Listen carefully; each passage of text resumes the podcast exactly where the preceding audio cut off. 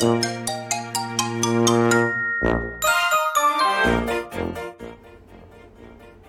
様、おはようございます。呼吸です。ありのままを愛するラジオにようこそいらっしゃいました。ありがとうございます。みんな違ってみんないい。誰もがありのままの自分で安心して今ここにいられたらいいですね。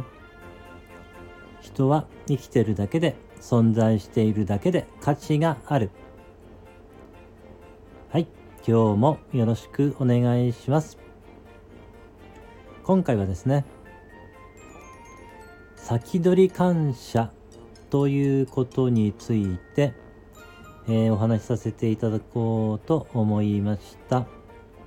えー、この先取り感謝というのはですね、私はあの去年初めてあのー、聞いたんですけれども、えー、クラブハウスでね、えー、高五郎沙耶さんが、えー、開催されている、えー、朝の愛と感謝ルームの中で、えー、初めてあのね、えー、聞いたんですけれども、えー、最初はね、これなんだろうっていう感じだったんですけれども、えーと、これですね、あの、まあ、一日の終わりにですね、えー、その日、自分がどんな風に過ごせたのかをこう、イメージして、まあこんな風になったらいいなっていうのをね、えー、イメージして、さらにですね、えー、それができたのは誰に感謝なのかということでですね、もうすでに、えー、そうなってしまったという、え、ことで感謝する、え、先取り感謝になるんですけれども、えこれはですね、あのそうすることによって、えー、て言うんでしょうね、自分のそのね、それをこう、先にイメージしておくと自分の行動がねそれに合った行動になっていって、えー、そのね自分のイメージ通りになっていくことが、うん、何かこう多いみたいなんですよね。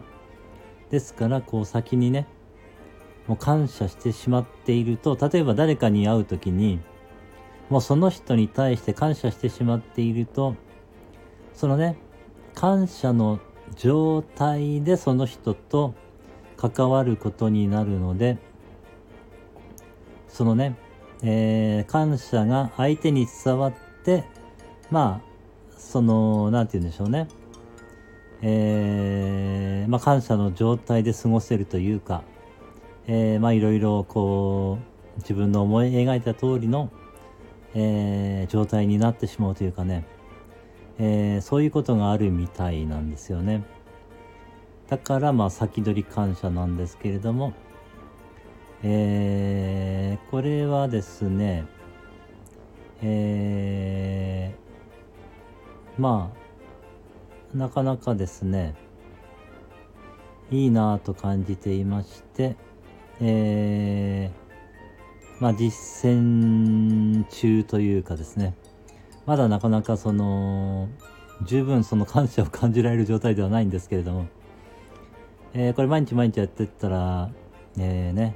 毎日毎日がこう、感謝が増えていくんじゃないのかなと感じていますのでね、